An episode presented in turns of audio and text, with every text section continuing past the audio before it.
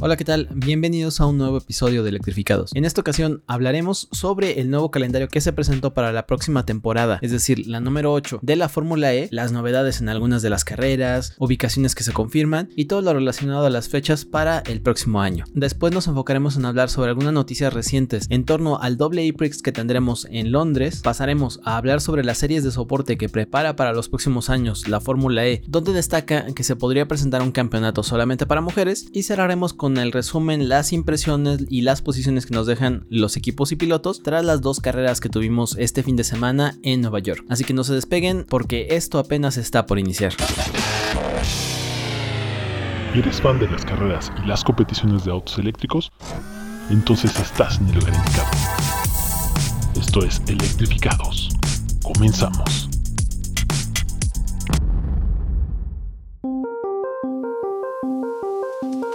Iniciamos hablando sobre la presentación del primer borrador del calendario para la temporada 2021-2022 del Mundial de la Fórmula E, donde se muestran cuáles serán las pruebas que se disputarán a lo largo del próximo año. Será en 12 fines de semana, 4 de los cuales podrían incluir un doble e-prix y queda todavía una carrera por confirmar en el mes de junio. Se habla ya de que serán 16 carreras en total, inaugurándose en enero en Arabia Saudita en Diriyah y terminaría en el mes de agosto en Seúl en Corea del Sur. Entre ya las novedades que tenemos está que aparece aparece Sudáfrica, con una carrera para la Ciudad del Cabo y otra en Canadá, específicamente en Vancouver, que serían las nuevas introducciones a la categoría. El EPRIX de México se volvería a realizar en el Autódromo Hermanos Rodríguez, a lo que ya estamos acostumbrados, y también China ya está confirmado, pero como lo platicábamos ya en podcasts anteriores, aún sigue sin tener una locación designada. Otro que también regresa para esta temporada es el EPRIX de Mónaco, que si antes recordamos solamente se realizaba cada dos años, pero ahora estará de forma consecutiva tras haberse disputado en este 2021. Una de las carreras que vemos no estará presente en esta nueva temporada será Santiago de Chile, que ya para 2021 fue pospuesta y luego suspendida por la pandemia de COVID-19. Además de este calendario también se presentaron algunas novedades y es que se hicieron modificaciones al reglamento actual de parte del Consejo Mundial donde se permitía reanudar la carrera que ya había sido neutralizada por un coche de seguridad y se permitía de nuevo hacer una salida en parado. Esto iba a tener prioridad cuando fuera el caso de que se presentara la lluvia en el circuito. Esta parte del reglamento ya se estrenó en el fin de semana de Nueva York, sin embargo no lo vimos aplicado. Además para la siguiente temporada se incrementará la potencia máxima de cada coche de los 200 kWh que utilizan para la carrera a los 220, mostrando así la evolución de las baterías, del software y de la capacidad de novedad que nos tienen estos autos. El calendario provisional para la temporada 8 queda el 28 y 29 de enero, dos carreras en Arabia Saudí en Diriyah, el 12 de febrero una sola carrera en la Ciudad de México, el 26 de febrero en Le Cap, Sudáfrica, el 19 de marzo faltaría por confirmar cuál es la carrera que se va a realizar en China. El 9 de abril habría una carrera solamente en Roma, el 30 de abril en Mónaco, el 14 de mayo se realizaría en el circuito de Tempelhof en Berlín, el 4 de junio aún no se tiene confirmada la locación, el 2 de julio se realizará la carrera de Vancouver, el 16 y 17 de julio en Nueva York, 30 y 31 de julio en Londres y el 13 y 14 de agosto cerraríamos con cita doble en Seúl, Corea del Sur. Si se dan cuenta tenemos viejos conocidos de nuevo en esta temporada y también esperemos que los circuitos que nos van a proponer de cara al próximo año sean lo bastante entretenidos y nos den el espectáculo al que estamos acostumbrados en esta categoría.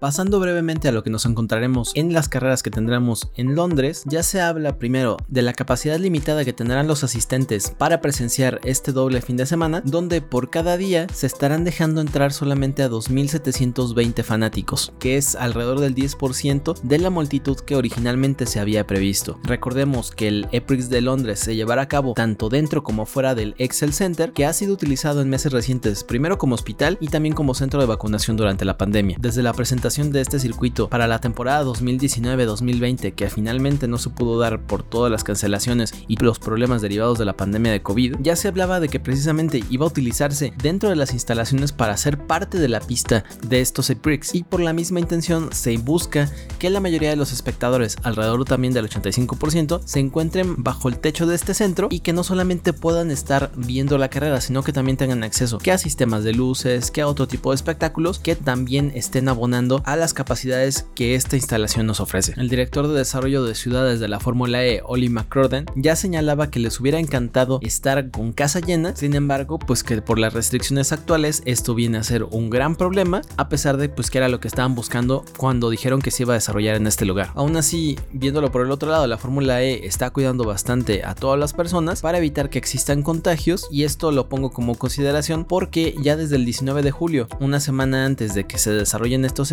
Se va a permitir que las instalaciones deportivas en Inglaterra vuelvan a su capacidad máxima, pero de todos modos pues ellos siguen intentando preservar un entorno seguro de COVID-19. Londres no forma parte oficial del calendario o no se ha corrido ahí desde el año 2016 y en ese entonces se llevó en el parque Battersea. Este será, sin contar el del año pasado, el primero de los cuatro que se tienen contratado para realizar dentro del centro Excel. Muchos incluso le pueden llegar a llamar un regreso a casa porque varios de los equipos y pilotos pertenecen a Reino Unido y les permitirá hasta eso disfrutar con parte de espectadores su carrera de casa. Este circuito dentro de las peculiaridades que tendrá y que ya conocíamos de antemano por lo que había existido en anteriores años o la presentación que ya se había dado era que nos permitirá contar con rampas dentro y fuera del lugar y que incluso se ha llegado a comparar como si fuera un circuito de Scaletrix. Además, pues ya lo mencionábamos, el espectáculo de luces y entretenimiento en vivo que también se busca mantener para que sea lo más atractivo posible. Haciendo recapitulación, y si esto no se llega a modificar otra vez, contará con 20 curvas, será de una extensión de 2.4 kilómetros, el pit lane estará por fuera del centro y el inicio de la carrera o la línea de meta estará dentro de las instalaciones. Además, esto es posible porque pues al ser libres de emisiones estos autos de la generación 2 y también los de la generación 1, no hay ningún problema o ninguna limitación que impida que esto se pueda hacer sin mayor problema. Así que esperemos a ver qué nos depara este circuito con muchísimo entretenimiento y que también será algo totalmente diferente a lo que ya conocemos de la Fórmula E al haberse realizado solamente en las calles. Ahora cambiamos completamente de panorama, si ya lo hicimos con algunos otros lugares al tener circuitos permanentes, ahora leeremos sobre un espacio que es techado y que permitirá mostrar también otra de las versatilidades que esta categoría eléctrica tiene.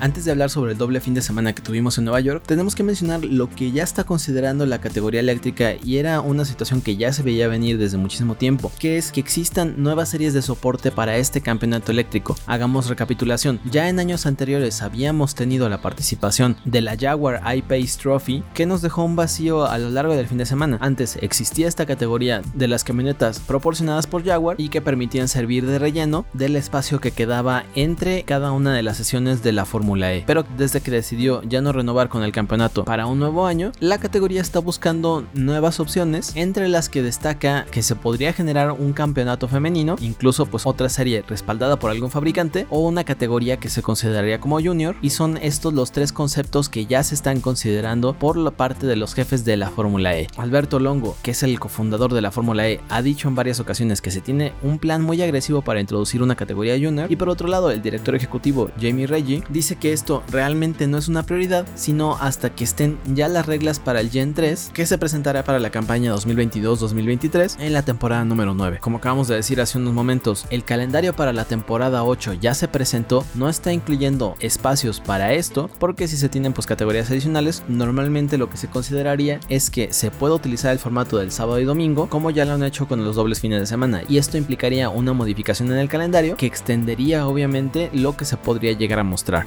Bien si se tiene considerado que se pueda presentar eventualmente una categoría de soporte, no la veríamos para la temporada 8, sino que por lo menos sería para la temporada siguiente. La prioridad en este momento es presentar el Gen 3 para esa temporada, quizá un nuevo formato de carrera donde ya se habla de que el Attack Mode y quizá también hasta el Fan Boost podrían dejar de existir y las especificaciones obviamente de potencia mejorarían e incluso agregar nuevas ciudades. Pero lo que sí destacan es que al tener dobles eventos en muchas de estas ocasiones, esto les ha permitido experimentar con el calendario y darse cuenta que podrían hacer un evento el día anterior y así expandir esta experiencia que nos lleva a la Fórmula E. Sin embargo, lo que mencionan es que aún no se han definido por algunos de estos campeonatos porque no es solamente decir vamos a introducirlo, porque si bien podrían ingresar el símil eléctrico de la W Series, lo que tienen que preguntarse ellos o lo que buscan por la motivación que tiene el, el propio concepto de la categoría es intentar responderse a la pregunta ¿qué problema están tratando de resolver? ¿Hay algún desafío para llevar a nuevos conductores a la Fórmula Fórmula E, el acceso no es el suficiente o incluso también si se requiere generar algún valor adicional. Entonces todavía se encuentran en la parte de dejar claro cuál es la motivación detrás de este movimiento para así definir cuál sería la categoría y cuál sería la inclinación que le darían si llegaran a introducir alguna de estas. Así que por lo menos este año no tendremos conocimiento de cuál será la categoría que se ingresaría, sino que posiblemente tras la llegada ya de la presentación del auto para la temporada 9 sea cuando nos empiecen a dar muchísima más información de esto. Apenas se acaba de presentar el calendario para la temporada siguiente, así que es muy seguro que a mediados del año que viene tengamos primero la información sobre el auto que será el revolucionario para la Fórmula E y también tendremos información sobre cuál será el formato de cada uno de los fines de semana, las clasificaciones y cuál será la nueva forma de entretenimiento que esta categoría nos ofrecerá para años venideros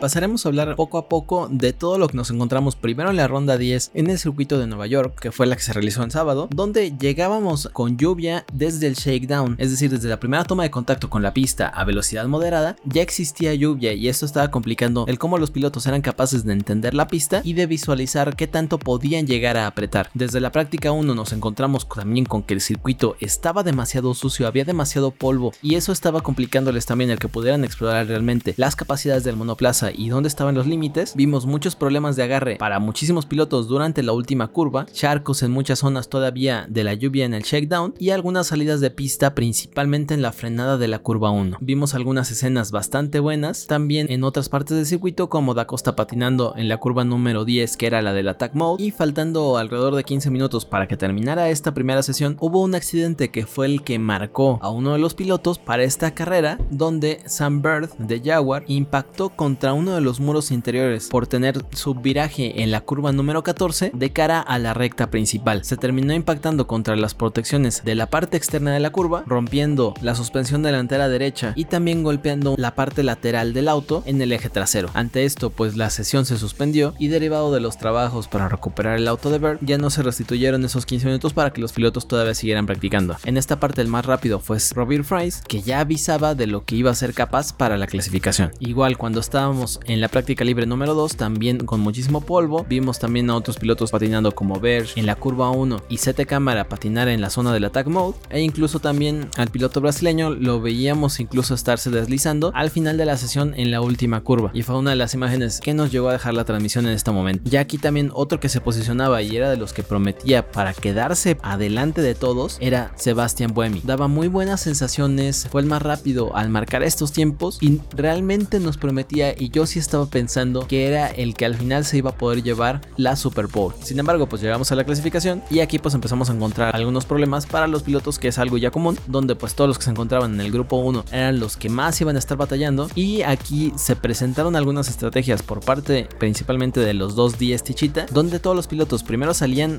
para hacer su vuelta de instalación, hacían una vuelta de calentamiento y hacían ya la segunda como una vuelta de clasificación. Sin embargo, vimos aquí principalmente de Da Costa, que era el que estaba en el grupo 1, que salió en el límite del tiempo, solamente hizo una vuelta cronometrada y logró quedarse con el segundo mejor tiempo. Aquí pues hubo varios problemas como que a Eduardo Mortara, al estar líder hasta esta sesión en el campeonato de pilotos, le presentaron una investigación por impedir al resto y también al final fue el más lento de todos, quedando al final de la clasificación en el lugar número 24. Jaguar para el, grupo número 2 sí logró reparar el auto de Sam Bird, quien no estuvo presente durante la práctica 2, sin embargo mencionó que tenía problemas para controlar el auto, que no sabía para dónde y eso fue una limitante para su desempeño. Al igual que Da Costa, Yannick Bernier salió hasta último minuto, se complicó rebasando al resto de los autos que ya estaban haciendo su vuelta cronometrada y él todavía no. Y aquí un accidente que fue Rolla contra Bird en la curva número 1 hizo que se presentara una bandera roja cancelando la sesión hasta ese momento y se les dio a todos los pilotos la oportunidad de dar otra vuelta más. En este segundo grupo, 4 de los 6 que participaron lograron superar a los del grupo 1. El grupo número 3 estuvo sin incidente y en esta zona el más rápido fue Nick Cassidy, quien logró pasar a la clasificación Super Bowl. En el grupo 4 tuvimos la excelsa conducción de Sebastian Buemi, de quien ya veíamos era el que podía dominar esta sesión. Ya para la parte de la Super Bowl, Buemi terminó arruinando su vuelta tras una bloqueada en la curva número 1 y perdiendo tres décimas frente a los demás, quedando solamente en la quinta posición. Cassidy, que ya había sido el más rápido en el grupo 3, logró quedarse con la pole, Ben segundo y Lin tercero. Para antes de la carrera, nos encontramos ya que Joel Salió desde la última posición al haber recibido 4 lugares de multa por haber usado durante la clasificación por grupos más energía de la debida. En la carrera, los pilotos arrancaron bastante bien, dejando incluso la oportunidad antes de la curva 1 de que hubiera cambios en las posiciones. El más destacado fue el caso de Alex Lin que logró rebasar a Yaneric Bernier. Sin embargo, tuvo una mal frenada y cayó hasta la quinta posición. No en la curva 1, pero sí en la curva número 10. Nos encontramos ya también algunos impactos de mayor gravedad donde salieron volando pedazos de la carrocería del auto número 17, es decir, el auto de Nick DeVries. CT Cámara tuvo una penalización por haber hecho un mal uso del acelerador. Bird logró estarse recuperando a lo largo de la sesión y al momento de llegar a la activación del attack mode veíamos algo similar a lo que ya había ocurrido en Puebla, que era que los pilotos al tener que salirse bastante de la trazada y tener que ingresar de nuevo en una zona donde estaba muy complicado o donde daban muy poco espacio entre la línea de carrera y la línea de reingreso, los pilotos primero, los que iban corriendo sin activar el attack mode tenían o que frenar o dar un volantazo a la derecha bastante brusco que les quitaba tiempo para no impactar, eso sí fue algo que no pasó, pero sí se veía muy claro cuando los pilotos frenaban bruscamente y se hacían unos pequeños atascos en esta parte. Otro de los accidentes que nos encontramos fue el caso del toque de entre Lin y Pascal Berline, en el que Pascal quedó con la suspensión tocada tras no haber frenado a tiempo cuando Lina estaba haciendo su curva y que terminó pues arruinando su carrera. Muchos pilotos también, y como lo destaco, estuvieron cuidando este espacio en la zona del attack mode que era la curva número 10 y entonces permitió una carrera muchísimo más limpia. Otro incidente que también encontramos fue que Mitch Evans se detuvo en la curva número 2 provocando brevemente un full course yellow pero que fue tan rápido que no obligó a que existiera una reducción de energía y esto es algo que normalmente no vemos en la Fórmula E. Ya casi para cerrar la carrera nos encontramos una muy bonita batalla entre los cuatro primeros autos donde primero Nick Cassidy no podía despegarse de sus seguidores que eran Jean-Éric Bernier, Lucas Di Grassi y Max Gunther y entonces durante más de mitad de la carrera nos dio sí entre una procesión pero todos los autos estaban bastante cerca y entonces se permitía y daba la capacidad de que se diera un entretenimiento bastante bueno. Sin embargo, ya casi para cerrar la carrera, Jean-Éric Bernier intentó frenar más tarde que Nick Cassidy, cerrándole la oportunidad de hacer bien su curva porque intentó rebasarlo por el interior, pero los dos se fueron demasiado largo. Jean-Éric no frenó bien y Nick Cassidy, obligado por el piloto de Tichita, tuvo que abrir su línea, dejándole la oportunidad para que tranquilamente pasara Max Gunter. Jeff logró quedar en segunda posición, pero Nick Cassidy cayó hasta la cuarta y el que lo terminó rebasando fue Lucas Di Grassi para que hacia el final de la carrera ganara Gunter, Jan se pusiera segundo y Di Grassi tercero. Esto nadie se lo esperaba, ya todo el mundo estaba entre que era de Jan Bernier o era de Nick Cassidy de la victoria, pero al final fue una conclusión de carrera bastante buena, bastante interesante, donde los pilotos que se pusieron más vivos y que aprovecharon todas las opciones fueron capaces de capitalizarlo al mejor nivel por encima de los demás. Esta carrera nos dejó al final con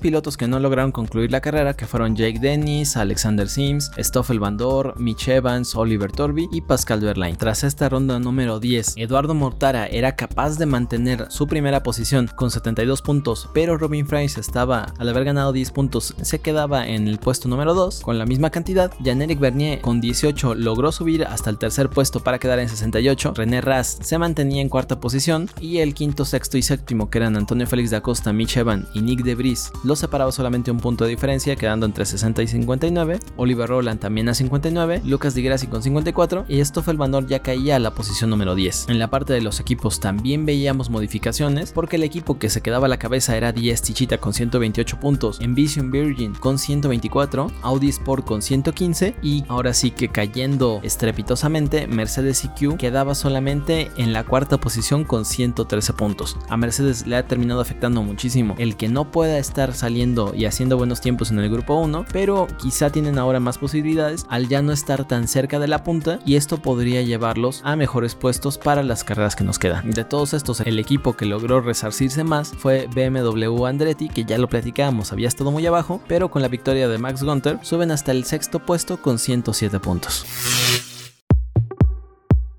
Pasamos ahora a la ronda número 11 del domingo, donde primero en la práctica libre número 3, Da Costa fue el que pudo ser más rápido de todos. No hubo problemas a lo largo de la sesión, más que por ahí algunos choques contra las barreras, pero nada relevante. Y en la clasificación por grupos ya empezamos a ver algunas cosas. Bernier, que se clasificaba en el grupo número 1, tenía bastantes posibilidades de ser uno de los candidatos a pasar a la Super Bowl. Sin embargo, bloqueó en la curva número 1 en su intento, tuvo que abortar la vuelta y posicionarse en el último lugar para la salida. Para el grupo número 2 se presentó tantita lluvia en el circuito, lo que hizo que no se pudieran mejorar los tiempos y que del cronómetro que ya había marcado todos los pilotos del grupo número 1, solamente Oliver Rowland y Lucas Di Grassi fueran capaces de subir a los primeros 6 puestos, pero no con registros muy buenos como para mantenerse ahí. En el grupo número 3 bajaron las temperaturas de la pista por la lluvia todavía y aquí los Porsche se mostraron muy fuertes y el que no tuvo un gran rendimiento en la carrera anterior, Sam Bird, fue el que quedó con el mejor tiempo de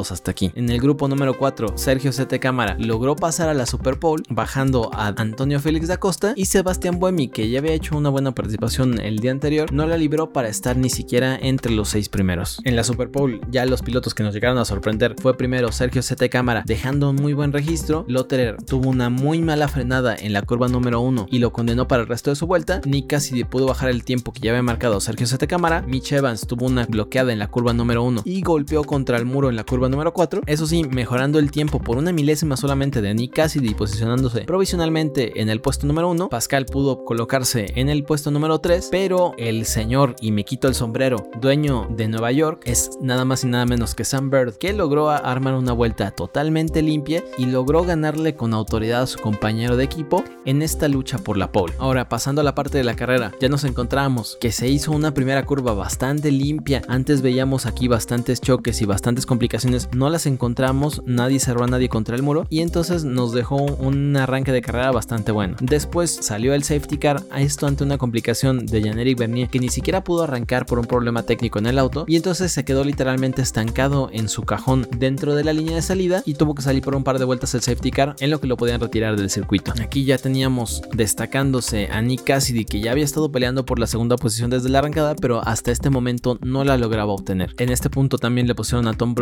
Una investigación primero y luego un drive-thru penalty por haber excedido la potencia máxima de regeneración. René Rast entre todos esos toques en los equipos y los pilotos había tenido ya la nariz rota de su monoplaza y tuvo que meterse a la calle de pit lane. Otro incidente que también vimos aquí es que Jake Dennis obligó a Eduardo Mortara a irse contra las paredes en la que si no me equivoco fue la curva número 3, por lo que Mortara cayó hasta la posición número 21 y esto esfumaba todas las posibilidades de que tenía el piloto para mantenerse todavía a la cabeza del campeonato. Hasta este punto de la carrera cabe destacar el gran rendimiento que tuvieron los autos de Porsche, los dos pilotos bastante cerca del resto, esperando cualquier oportunidad que pudieran aprovechar para ganar más puntos y así terminar con una sequía y con bastantes problemas que han tenido a lo largo de toda la temporada, donde ya lo hablábamos en otra ocasión, les faltaba ritmo y entonces no eran capaces de mantener ese resultado. Pero aquí demostraron que sí han logrado solucionar los problemas que tenían con el auto para mantenerse también en carrera ahí. Un detalle curioso que nos dejó también esta carrera es que al estar chocando contra los autos, Norman Nato se quedó con un pedazo de otro monoplaza atorado en la nariz, similar a lo que ya le pasó a René Rast en las carreras de la temporada pasada cuando estábamos en el circuito de Berlín en Tempelhof, que tenía como si fuera una aleta a mitad de la nariz, pero que al final no se dio a conocer exactamente de qué auto era. Otro de los pilotos que también logró destacar en esta carrera fue Sergio Sete Cámara, quien estuvo haciendo unos rebases muy buenos por encima de sus contrincantes, demostrando que también tiene capacidad del piloto, algo que ya ha sido constante en algunas otras ocasiones, pero que había estado un poco lejos y había estado un poco opacado por las actuaciones de otros equipos y pilotos. Después tuvimos un problema entre Lucas Di Grassi y Sebastián Buemi, donde el piloto brasileño se llevó puesto totalmente al piloto de Nissan, por lo que recibió una penalización de 10 segundos. Otros pilotos que estuvieron totalmente perdidos a lo largo de la carrera fue Rowland, Debris y Van Dor, quienes sí estuvieron lejos de las primeras posiciones y lejos en parte también de los puntos, pero no tanto como en otras ocasiones. Gunther, que había ganado la carrera anterior, también estaba bastante lejos de los puntos y el que estuvo igual, me vuelvo a quitar el sombrero, ganando con autoridad esta carrera fue Sam Bird, que nunca cayó en las posiciones y que tras obtener esta victoria sube de la decimotercera plaza hasta el poder encabezar el campeonato de pilotos. Su compañero de equipo Mitch Evans, que había estado detrás de él todo el tiempo y había estado batallando con Nick Cassidy por un choque que tuvo contra una de las curvas, terminó afectando su suspensión trasera y lo terminaron obviamente rebasando a lo largo de las vueltas. Primero Nick Cassidy y Da Costa, también los dos Porsche, porque estaba yendo muy lento,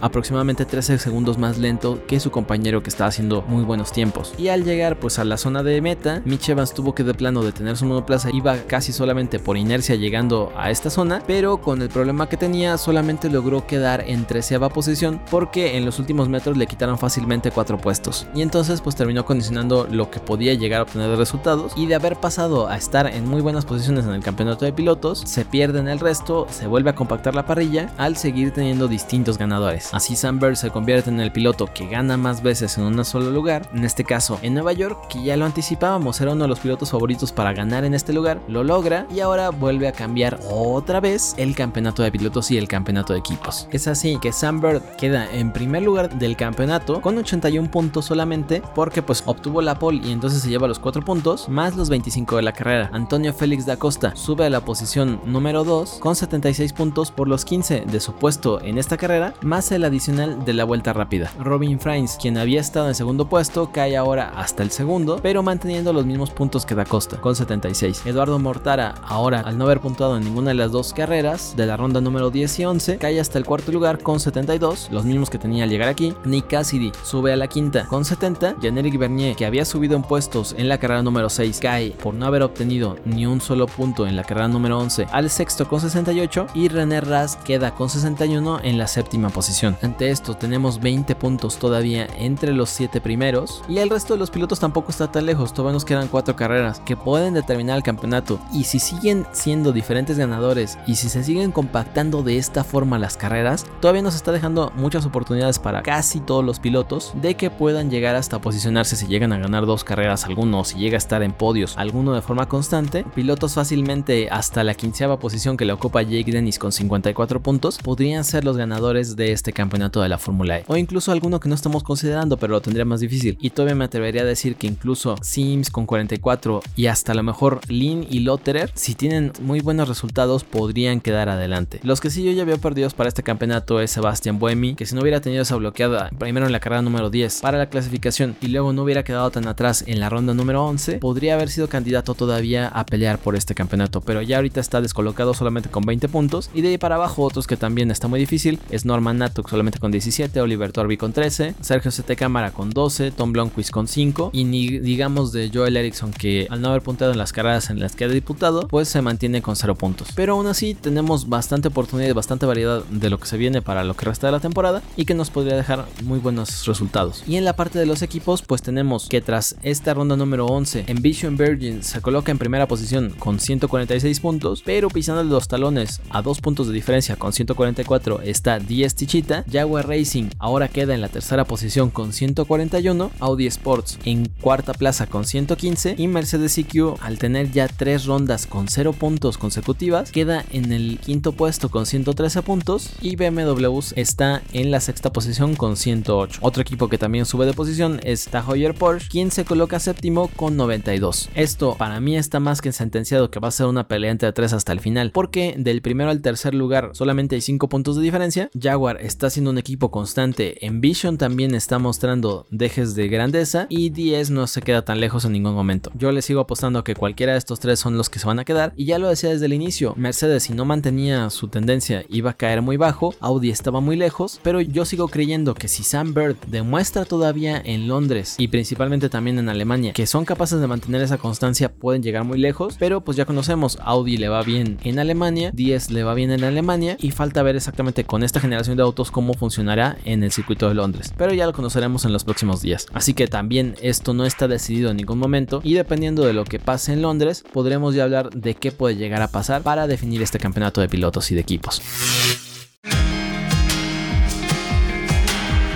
Y esto ha sido todo por esta ocasión. Muchas gracias si lograron llegar hasta aquí. Todavía falta mucho por conocer en la Fórmula E. También tendremos noticias próximamente de la Extreme E. Y también hablaremos sobre algunas competencias que nos han estado faltando abordar en este podcast, pero que también son importantes en todo este tema de la movilidad eléctrica y de la innovación que se está presentando en estas competiciones. Así que no se despeguen. Recuerden que nos pueden seguir en redes sociales. Estamos en Facebook como Electrificados. Y si gustan seguir la conversación, estamos también en Anibooks. Ahí los comentarios que se digan los podemos estar resolviendo en siguientes ediciones de este programa. Y con esto me despido. Mi nombre es Gonzalo Hernández y nos vemos la semana que viene. Hasta la próxima.